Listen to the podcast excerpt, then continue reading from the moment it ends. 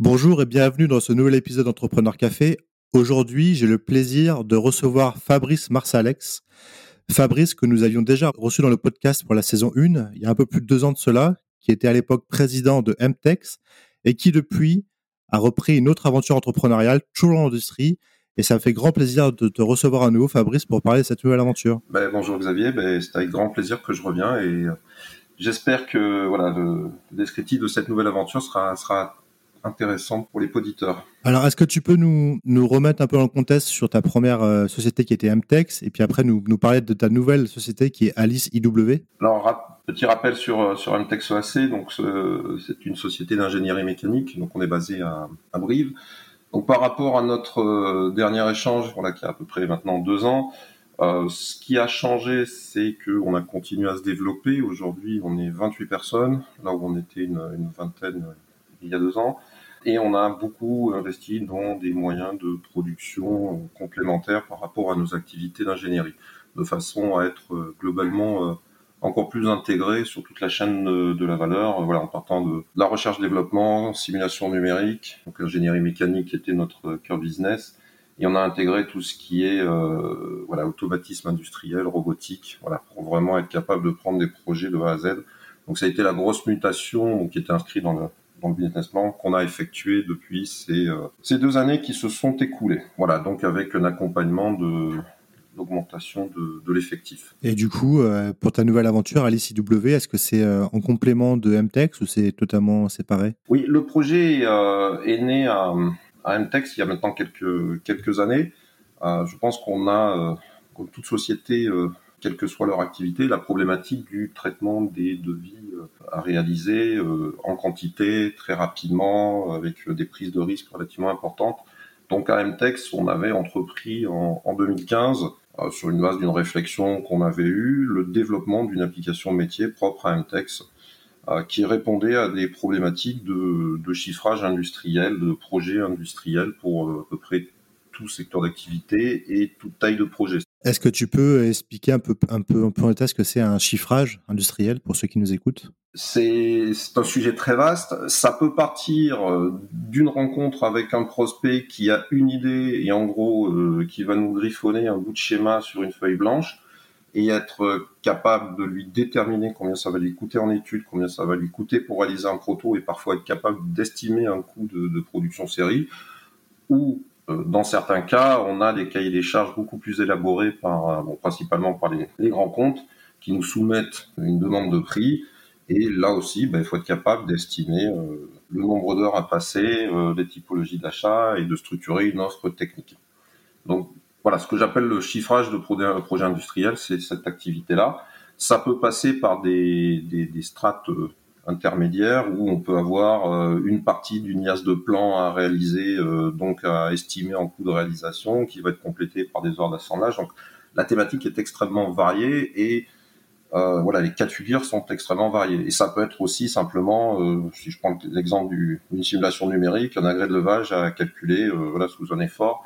Donc c'est des fois une capture d'écran, une référence de norme et, en gros débrouillez-vous pour estimer le temps et le coût. Et donc, pour revenir à Alice IW, du coup, tu es parti d'un constat et. Euh, ben, on avait cette problématique à Intex. Après, euh, c'est un choix stratégique, c'est-à-dire qu'on pourrait avoir euh, plein de personnes qui vont réaliser ces devis, mais après, ben, c'est un coût et que des petites structures, voilà, par rapport au mode de fonctionnement qu'on a, ne sont pas en mesure de supporter intégralement. Donc, c'était comment être capable de répondre à une volumétrie de devis de plus en plus croissante avec euh, des ressources allouées qui sont relativement restreintes. pour donner un ordre d'idée, à Intex, on fait en moyenne 500 devis différents. Je ne parle pas de, de révision, hein, euh, sachant qu'un devis en moyenne a deux ou trois révisions. Donc si on prend le scénario à trois révisions, ça fait 1500 devis par an. C'est quelque chose qu'on fait à peu près à deux personnes à temps plein chez nous. Voilà. Donc ça a été comment trouver euh, une solution? Pour pouvoir répondre à cette problématique en ayant moins de ressources. Donc c'est ce qu'on a fait en 2015-2016, euh, c'est-à-dire que j'ai recruté euh, au travers d'un stage puis un recrutement en CDD une ingénieure en développement informatique qui a mené ce projet, euh, donc qui est un développement purement interne fait sous Access, donc pas forcément l'outil le plus le, plus performant, mais qui répondait parfaitement à nos besoins. Mais voilà, depuis fin 2016, ben, notre spectre d'activité, notre typologie de projet et nos besoins ont aussi beaucoup évolué. Et globalement, il y a deux ans de cela, c'est poser la question à savoir euh, ben, l'obsolescence logicielle, comment je vais la gérer.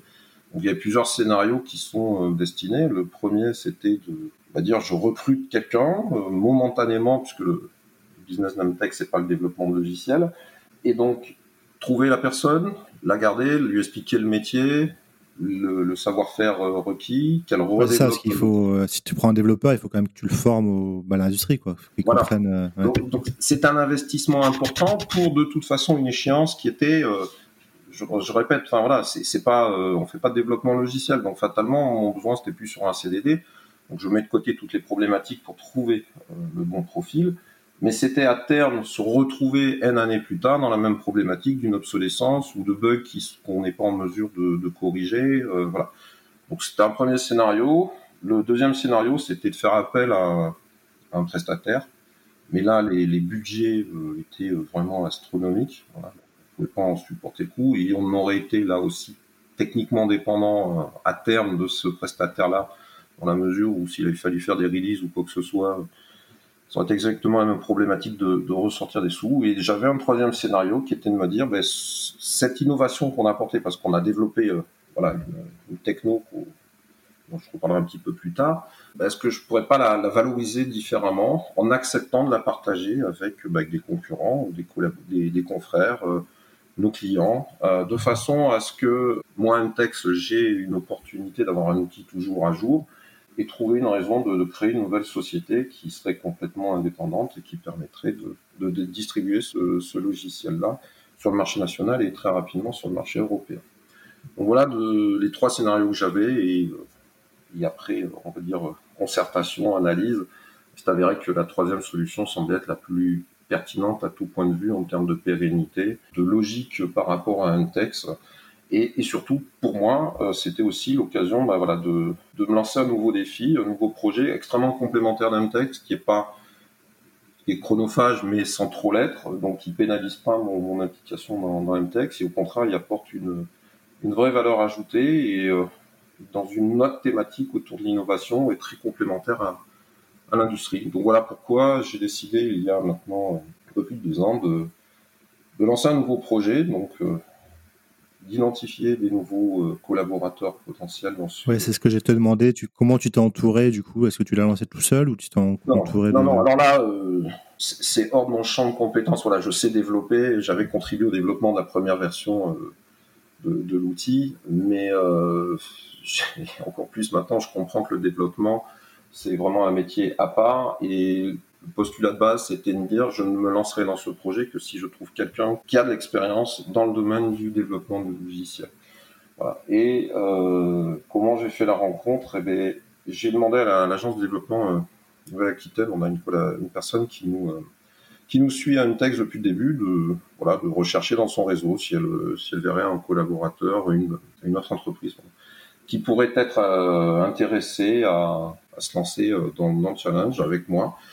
Et elle nous a organisé une rencontre et j'ai eu l'occasion de, de, de, faire la connaissance de, de, Frédéric Escarieux, qui est alors docteur en physique euh, à la base, mais qui fait du développement euh, logiciel depuis maintenant plus de 15 ans, qui a donc l'expérience, connaît les outils, les maîtrise et est vraiment à la pointe de la, de la techno, est entrepreneur, donc ça aussi c'est euh, une fibre très, très pertinente à partager. Et on a fait voilà quelques réunions, quelques présentations, et très rapidement, il y a eu un gros feeling qui est passé. J'ai trouvé quelqu'un voilà, qui avait l'implication, parce que relancer une société, c'est quand même un effort euh, personnel relativement euh, important. Hein. Et on a bien matché et euh, on a commencé à collaborer ensemble et on a dit, bah, ok, go, on y va, le projet de beauté. moi, j'avais voilà cette expertise technique, développement logiciel que je n'avais pas, et on a voilà, on s'est dit qu'on allait créer la boîte. Donc, on l'a créé le 21 janvier, jour de la fête de la musique 2021. Voilà. 21 juin, du coup. 21 juin, pardon. Et du coup, depuis, euh, comment vous avez créé la boîte euh, où, ça en est maintenant là? Est-ce qu'il y a un, produit fini? Est-ce qu'il y a des premiers clients ou vous êtes toujours en phase de rodage? Alors là, on a une feuille de route qui nous amène à développer l'outil euh, jusqu'à fin 2023 sur les principales fonctionnalités. Donc on a euh, un certain euh, chemin encore à parcourir. Bon, il faut savoir que à la création de la société en juin 2021, on a eu, voilà, comme dans la stratégie, de faire une première levée de fonds.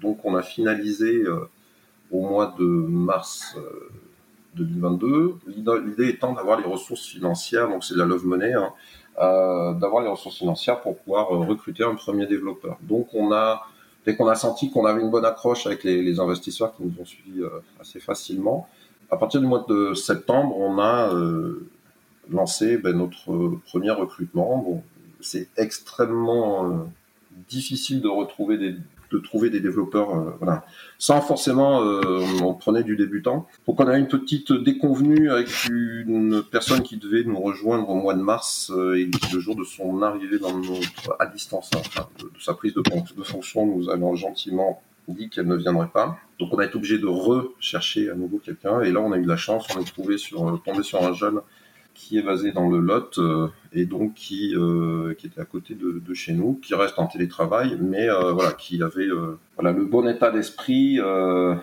et la, la, véritable volonté de s'impliquer dans le projet.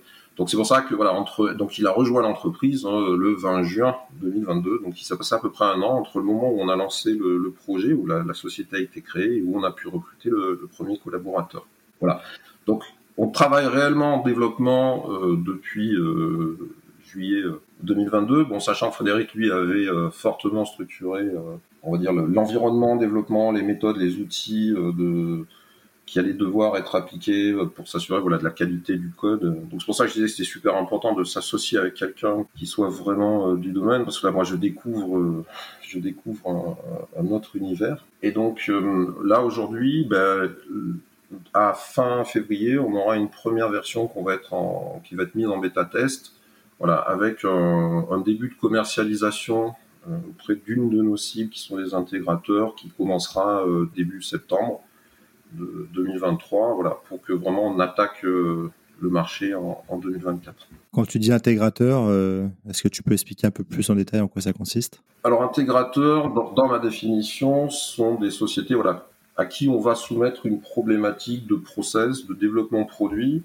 donc qui vont euh, avoir une activité d'ingénierie et qui vont euh, agglomérer, ben après soit soit par des prestations, euh, soit par des, partenariats, un ensemble de, compétences pour répondre à cette problématique de développement de produits et de process. Globalement, un intégrateur, ça va être, si on prend une cellule robotisée, il y, a, toute une partie mécanique, une partie automatisme euh, industriel, une partie robotique, programmation.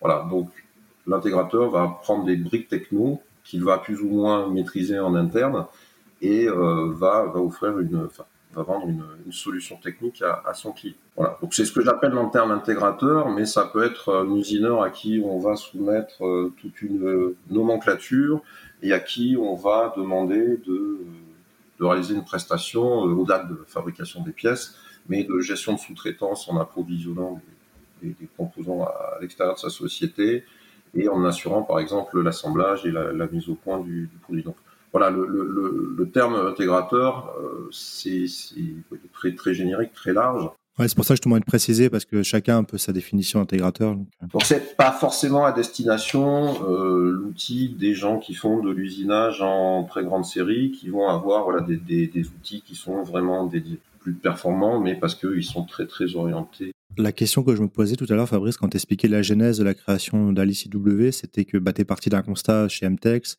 vous avez une problématique. Est-ce que avant de, de te lancer dans l'aventure à AliCW, tu as regardé si sur le marché il y avait des des solutions euh, qui existaient déjà ou euh? Alors, des, outils, donc on a fait une, étude de marché. Je dis sincèrement, si réellement il existait un outil dans le passé qui euh, satisfait à, mes attentes, je ne serais pas amusé à développer un, logiciel. Parce que ça reste un, un coût, c'est aussi un, certain risque pour une société. Sur le marché, il existe plein de solutions. Euh, qui sont toutes, je vais prendre Technicode par exemple, parce que c'est le nom qui me vient en tête, qui va l'outil du CETIM pour, voilà, qui va être très spécialisé dans l'usinage. Voilà. Mais là, on rentre dans une problématique plus très en amont, très en aval, pardon, de, de celle du chiffrage de projet. C'est-à-dire que j'ai une pièce, elle est définie, donc combien va me coûter? Moi, je suis très en amont. J'ai une feuille blanche quasiment et qu'est-ce que je vais mettre dedans? Il existe toute une gamme de produits de RP qui vendent des modules de devis, mais qui sont pas adaptés, qui n'ont pas la souplesse, qui n'ont pas toutes les fonctionnalités. Donc, qui, ont une, on a un ERP, nous, à Intex, et on avait essayé, mais c'était trop, trop contraignant de, rentrer, euh, trop complexe. On avait fait que chaque champ soit créé. Enfin, il y avait une rigueur qui est tout à fait pertinente et logique quand on utilise un ERP, mais qui n'est pas associée à celle du, du devis. Le devis, c'est une incertitude. Il y a énormément d'incertitudes sur un devis. Donc, s'il faut s'imposer une rigueur quand on structure euh, les données d'un devis, c'est très problématique. Et après, on va trouver des outils orientés configurateurs, euh, voilà, où des clients ont une gamme de produits, vous allez rentrer dedans et euh, sélectionner euh, ce qu'il me faut, bah, comme un configurateur de voiture. Voilà, donc je, il y a beaucoup d'outils qui sont dédiés, développés par des sociétés, mis à disposition par des sociétés pour réaliser ce type de, de chiffrage. Mais là, on reste dans un périmètre qui est entre guillemets maîtrisé euh, où c'est l'utilisateur qui va juste affiner ses, paramètres. Et après, on va trouver d'autres outils.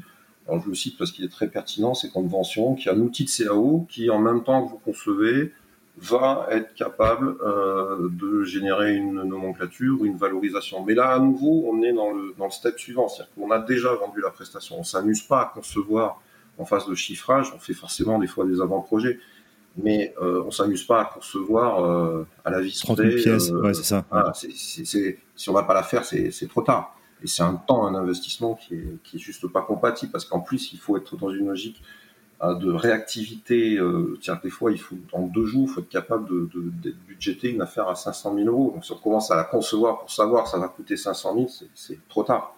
C'est juste chronologiquement pas possible. Donc voilà, l'étude de marché, elle est là. Et notre principal concurrent, c'est Excel. Alors qu'en gros, tout, et c'est comme ça que nous aussi, on avait commencé, c'est que pour faire les devis, une grande majorité, pour pas donner de pourcentage, du moins les sociétés que moi je connais, leur outil, c'est Excel. Petite ou grande euh, entreprise, je pense qu'ils utilisent tous Excel, ça c'est sûr. C'est ça. Alors au début, des fois, ça peut passer euh, dans d'autres outils, mais au final, ça finit toujours dans Excel parce que Excel offre, et c'est là une des premières notions qu'on a intégrées dans la liste, c'est une souplesse. Excel, c'est facile, on bidouille, voilà. Et l'idée, c'était d'avoir cette souplesse et d'être en rupture avec la rigueur que peuvent imposer les autres, les autres outils. Ou si vous rentrez pas l'information dans la bonne case, ben ça, ça va être problématique. Donc, dans notre cahier des charges, c'est d'avoir de la souplesse sur l'utilisation de Palis. Et c'est comme ça qu'il a déjà été battu, il bâti dans sa, dans sa première mouture. Ça n'a aucun sens dans l'absolu, mais je ne suis pas obligé sur une ligne de nomenclature de mettre de référence, de mettre de désignation. Je peux mettre une quantité et un prix, si j'ai envie. C'est débile. Il y a, ça n'a pas de sens. Mais c'est ne pas imposer une rigueur de fonctionnement et d'avoir plein de façons d'arriver au résultat. Parce que même en interne chez nous, MTEX, on se rend compte qu'on est trois à faire des devis. Hein, je, parlais tout à l'heure de deux personnes, c'était en équivalent temps plein. Trois à faire des devis. On n'a pas la même approche, on n'a pas la même philosophie en fonction des fonctionnalités qui sont proposées. Mais au final, l'important, c'est qu'on converge et qu'on arrive, quelle que soit la méthode qu'on utilise, au, bon prix. Et du coup, euh, la raison pour laquelle je, te pose la question sur est-ce que vous avez fait une étude de marché, etc., ça veut dire que vous, en termes de commercialisation, une fois que vous aurez fini la partie code, etc., euh, comment vous avez prévu d'aller voir vos, clients potentiels pour leur présenter ce produit qui, du coup, n'existe pas encore? Est-ce que vous avez une, approche déjà définie sur euh, les éléments que vous allez mettre en avant pour les persuader que cet outil qui n'existe pas encore peut remplacer leur fichier Excel et qu'ils vont y gagner? Tu vois, parce que le, on sait tous que la résistance au changement, c'est hyper, hyper euh, difficile. Alors, on a un argument. Alors, on a fait le test. Hein. On a fait, euh, avant de lancer, euh, on tacté de la création d'entreprise, on a fait une étude auprès d'un ensemble d'entreprises. Et c'est pour ça que je dis que notre principal concurrent, c'est Excel, parce que voilà, d'autres sociétés nous l'ont dit. C'est il y a une problématique qui s'appelle les révisions de, prix, euh, qui sont demandées par les clients, ou alors clients qui peuvent être dans un premier temps l'interlocuteur technique et dans un second temps l'acheteur. Et tout ça, il faut le mettre en place dans... Euh, c'est l'environnement VUCA, voilà, euh, c'est un, environnement extrêmement incertain dans lequel on intervient. On va avoir un interlocuteur technique qui n'est pas forcément au jus de toute solution technique potentielle, donc il va consulter 2, 3, 4, 5, 6 sociétés, qui va avoir un premier retour de prix et de solutions techniques, qui va demander parfois un réajustement, des fois va se rendre compte qu'il y a une solution qui lui semble plus pertinente par un confrère et va demander peut-être aux autres de réfléchir sur la même base. Donc il y a une, deux, trois itérations. À un moment donné commence à apparaître la notion de prix. Et après, ce qu'on a comme euh, scénario, c'est euh, donc l'acheteur arrive derrière, et des fois l'acheteur arrive avec une décomposition de prix différente de celle qui est demandée par le technique. Et comme je l'expliquais tout à l'heure, nous en interne, le comportement humain, on a nos méthodes, notre approche de chiffrage, qui peut donc être en termes de structuration de données différente de celle attendue par le technique, différente de celle attendue par le, service achat. Globalement, une révision, au-delà de l'aspect euh, identifier les solutions techniques peuvent varier, les coûts, mais la redécomposition des prix, rien que cet item-là, Excel aussi performant soit-il, ça peut très rapidement soit prendre énormément de temps, soit, comme je l'ai eu fait, c'est qu'à un moment donné, on en a marre et on prend des raccourcis, on fait des, approximations parce qu'il faut reprendre euh, des formules, il faudrait tout redispatcher et c'est extrêmement chronophage. Et notre argument aujourd'hui par rapport justement à Excel, c'est de dire, c'est peut-être pas sur la structuration initiale que vous allez gagner du temps, par contre sur la révision d'indices, c'est quasi instantané. Parce qu'on a développé une techno qui s'appelle donc le DMV, c'est le Drag Mix and Value. C'est une techno qui permet de, en gros, faut imaginer un shaker. J'injecte des données comme je le veux, je mélange tout ça et ça me ressort tel que le client va l'attendre. Et tel, que le client, ben, dans un premier temps, le technique, l'acheteur, et on est capable de rechaîner toutes les infos et de les ressortir au format attendu. quand vous travaillez avec certains grands comptes où on a en plus des grilles dans lesquelles il faut décomposer les prix, vous pouvez y passer, une des parfois sur des gros devis, vous pouvez y passer plus d'une journée. Sur la structuration, donc c'est-à-dire quasiment autant de temps à chaque fois qu'ils vont vous faire changer tout le périmètre. Donc, on a énormément de voilà notre un véritable avantage concurrentiel, c'est euh, c'est cette techno DMV qu'on a, qu'on a développée, qui est vraiment opérationnelle et que je, l'utiliser, me fait gagner un temps de, fou, en particulier sur les révisions d'indices. Donc ça, c'est notre principal euh, élément différenciant. Et avec le test tout bête, c'est-à-dire qu'on a une structure de devis, on demande aux gens de la saisir et on leur fait des deux, trois cas de figure d'évolution. Et euh, autant ça peut être quasi instantané quand on utilise Alice, Autant, euh, si on est dans des méthodes un peu plus classiques, ça peut prendre beaucoup, beaucoup d'heures. Et l'idée pour nous, c'est voilà, c'est que le coût de la, location mensuelle pour un intégrateur, il est amorti en deux heures. Et du coup, c'est quoi le business model? C'est des licences ou euh? On a un business model qui vise deux typologies de clients. Donc le premier, on en a parlé, ce sont les intégrateurs, ceux à qui voilà, on va soumettre plein de, requêtes, de demandes de prix diverses et variées.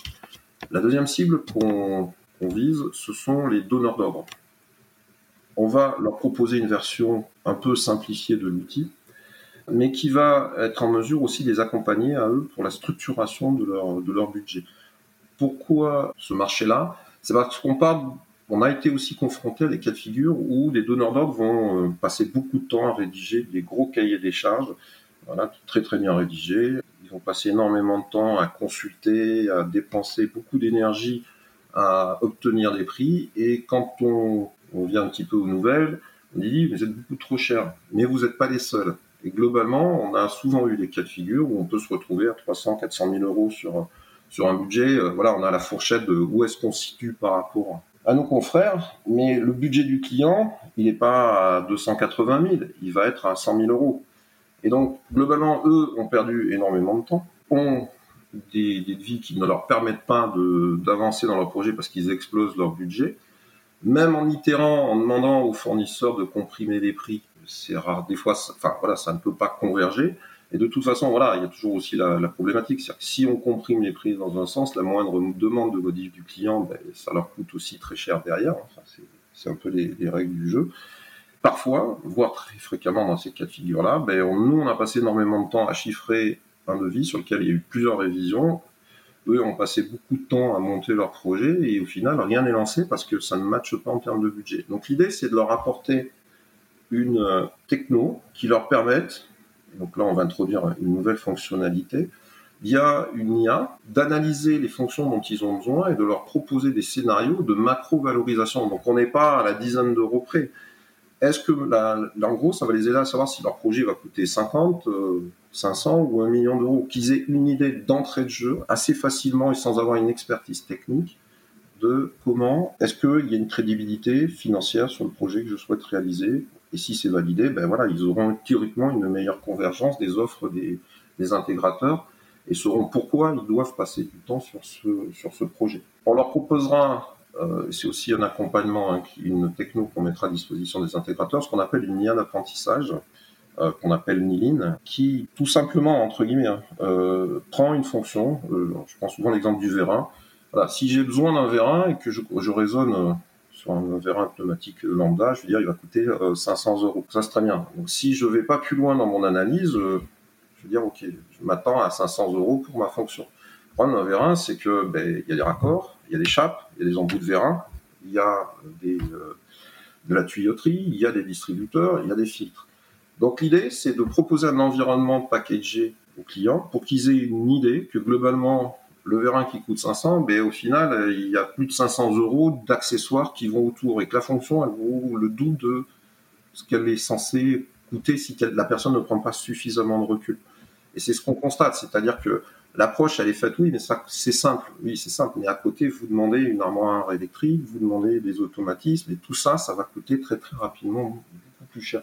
Donc c'est de leur apporter un peu de recul sur les technos qu'ils souhaitent, sur leur intégration, de façon à ce qu'ils aient, voilà, je le redis, hein, si c'est pas, euh, s'il y a un budget à 100 000, si ça ne va pas dire ça va faire 112 500, mais au moins ils sauront qu'ils ont une enveloppe qui sera au, il gravitera à 100 000, plus ou moins 25 000 euros.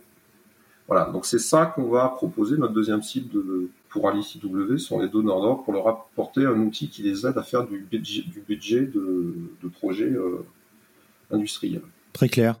Et du coup, donc là, si, je, récapitule, vous êtes en phase de développement, on va dire, jusque février-mars. Et après, c'est là où ça va s'accélérer pour vous et vous allez commencer à trouver les premiers, euh, on va dire, partenaires pour tester vraiment la, solution en détail avant une commercialisation euh, large euh, fin d'année C'est ça. Voilà. Là, on a déjà des, industriels qui, attendent, je ne vais pas dire impatiemment, mais qui, me sollicitent fréquemment pour savoir où on en est, parce que voilà, c'est pas une, c'est vraiment une problématique qui est, je vais pas dire universelle, mais euh, qui est propre à toute société qui fait de l'intégration ou tout donneur d'ordre. Donc voilà, j'ai déjà des plusieurs sociétés qui sont intéressées pour voilà tester, intégrer l'outil et, commencer voilà, à nous faire les, retours qui sont aussi nécessaires pour ajuster euh, le fonctionnement au mieux. Et après, on aura, euh, dans les phrases ultimes, après derrière, c'est de développer euh, une méthodologie d'optimisation des coûts voilà, sous contrainte. C'est-à-dire que quand on va aussi dans les itérations nous dire, ben, faut que vous atteigniez tel prix, on a tous des critères de marge brute, de marge nette qu'on souhaite obtenir sur, sur les devis. C'est quand on est sur, je parle pas des devis voilà où il y a deux lignes, mais quand on est sur des devis où il y a vraiment une structuration en nomenclature très euh, très très fournie avec beaucoup de, de scénarios d'heures, voilà, on va proposer aussi un deuxième développement, donc un outil qui permettra sur des critères euh, de type je ne veux pas descendre sur mes heures en dessous de tel taux de marge et euh, sur mes achats tel taux de marge, euh, d'être capable de remouliner en fonction de tous les scénarios qui sont définis euh, pour répondre aux clients euh, voilà, de brasser toutes les données, de faire des propositions optimisées qui garantissent ou pas que le prix client soit atteignable avec, avec les, critères de marge brute, par exemple, qu'on peut atteindre. Donc ça, ça, sera des fonctionnalités un peu plus poussées qu'on proposera derrière, avec euh, bah, tout aussi euh, les environnements des analyses de risque qui sont aussi à intégrer de plus en plus fréquemment lorsqu'on produit un, devis et euh, voilà des petites fonctionnalités complémentaires comme la gestion des NDA qui sont quasiment monnaie courante quotidiennement et voilà comment on gère les NDA au sein d'une activité commerciale et comment on s'assure que toutes les contraintes qu'on a définies, imposées et acceptées auprès du client, on soit en mesure de les retranscrire lorsqu'on a la prestation. Voilà, donc ça va devenir à terme un outil de vraiment de, gestion commerciale, mais qui sera plugué hein, sur les fonctions. C'est pas un CRM, hein, donc il y aura des, API qui seront, euh, qui ouvertes vers d'autres, euh, des accès vers des, API de, CRM. On sera connecté avec les ERP pour aller chercher toutes les données qui sont à l'intérieur pour pouvoir s'assurer que si j'ai un composant que j'ai déjà acheté il y a deux ans, si j'ai racheté là, s'assurer que le prix d'achat réactualisé euh, est toujours valable ou s'il a, euh, a augmenté, mais au moins dire attention, il a augmenté. Donc ça sera un outil très interconnecté aussi avec l'environnement euh, d'un site d'une société, à la fois intégrateur ou donneur. Fabrice, on arrive au, au, terme de cet entretien. Étant en fin d'année, là, qu'est-ce qu'on peut te souhaiter pour 2023, autant pour MTEX que pour Alice? Alors, du travail pour MTEX.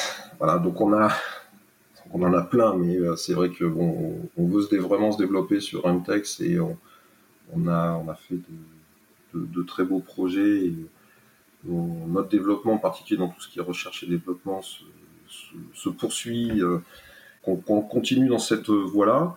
Et sur Alice, ben, que les premiers utilisateurs soient, soient satisfaits et surtout qu'on puisse aussi trouver, compléter notre équipe, puisqu'on va euh, recruter très rapidement euh, une personne pour intervenir sur l'aspect euh, marketing et on va compléter notre équipe de développeurs euh, courant de l'année 2023.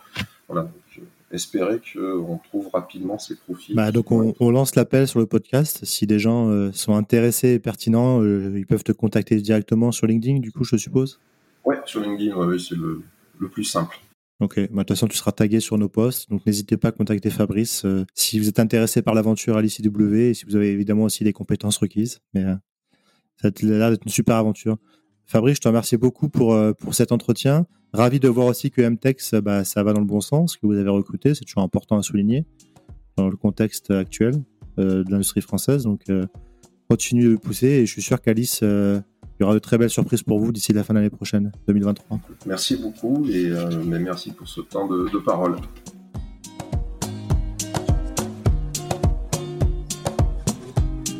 Et voilà, merci à tous de nous avoir écoutés jusqu'au bout. J'ai été ravi de vous faire partager ce moment avec cet entrepreneur très inspirant. N'hésitez pas à nous soutenir et laisser vos commentaires sur nos réseaux sociaux LinkedIn, Twitter et Instagram, ou bien encore nous laisser 5 étoiles et un avis sur Apple Podcast. Nous vous donnons rendez-vous jeudi prochain pour le prochain épisode de nos podcasts. À jeudi!